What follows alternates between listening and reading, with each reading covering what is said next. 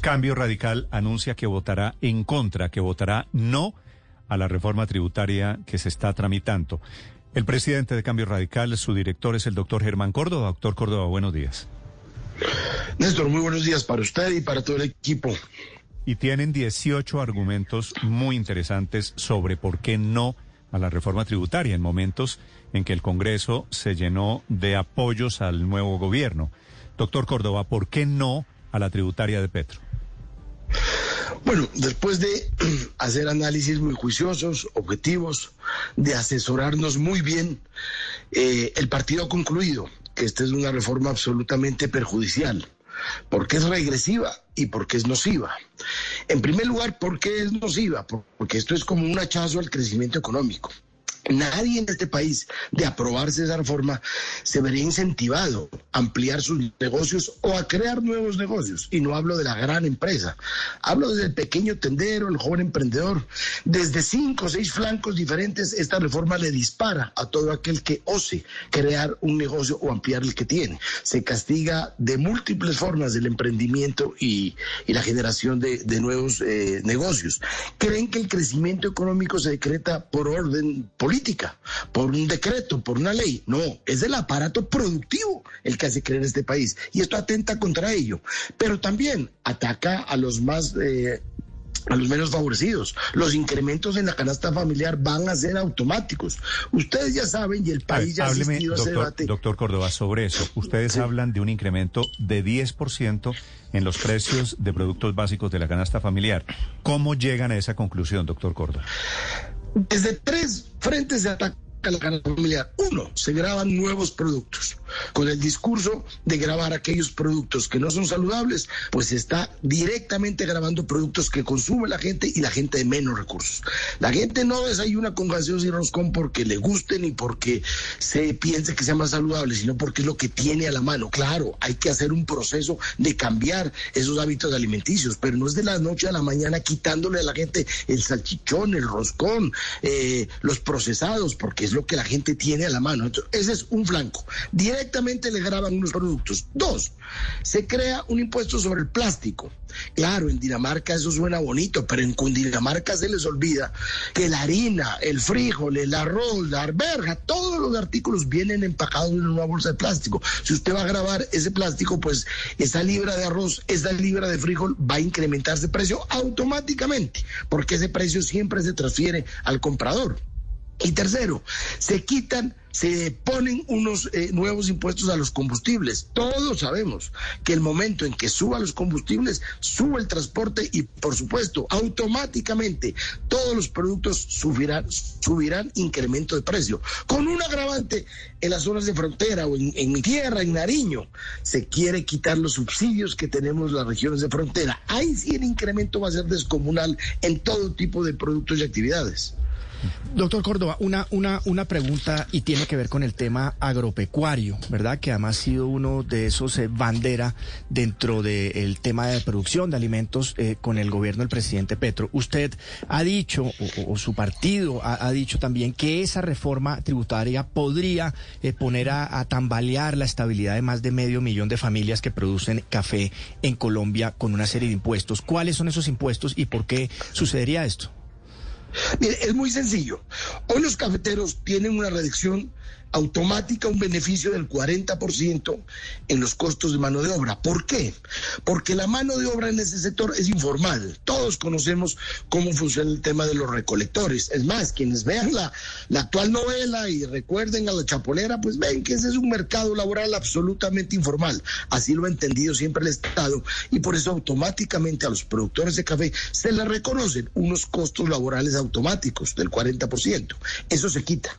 Entonces, al quitarle ese 40% de presuntos costos laborales, pues inmediatamente se dispara el precio del café y vamos a ser menos competitivos de lo que somos ahora. También ponen ustedes bandera roja en lo que tiene que ver con los proyectos de vivienda de interés social y con la eliminación de los incentivos, por ejemplo, para las cuentas AFC. ¿Por qué no nos cuenta un poco sobre el impacto que esta reforma va a tener sobre la vivienda en el país? Bueno, la vivienda de dos tipos, el, el, las AFC son unos incentivos para que la gente ahorre e invierte esos ahorros en la compra de vivienda. Al quitar esos incentivos, pues automáticamente se va a desestimular la compra de vivienda.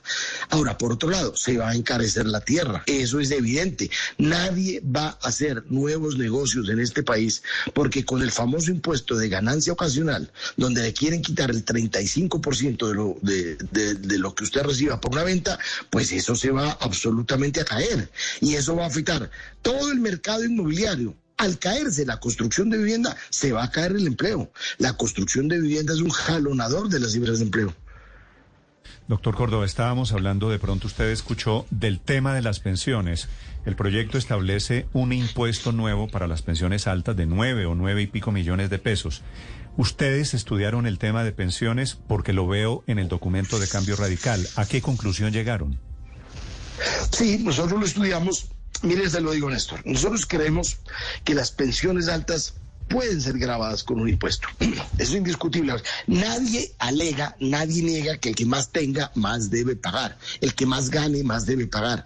Pero no de forma regresiva como está planteado en esta reforma. En el tema de las pensiones, que una familia, un hombre, una mujer cabeza de familia, viene recibiendo su pensión de 10 millones hace un tiempo, pues esa familia ya se acostumbró, ya vive con esos ingresos. Usted no puede de la noche a la mañana desmejorarles ingreso porque una persona ya de edad que ha salido de la vida laboral, que ya no es activa, económicamente activa, perdón, pues no va a tener cómo reemplazar eso que el Estado le está quitando. Entonces automáticamente le desmejora su calidad de vida a unas personas que no podrán reemplazar esos ingresos.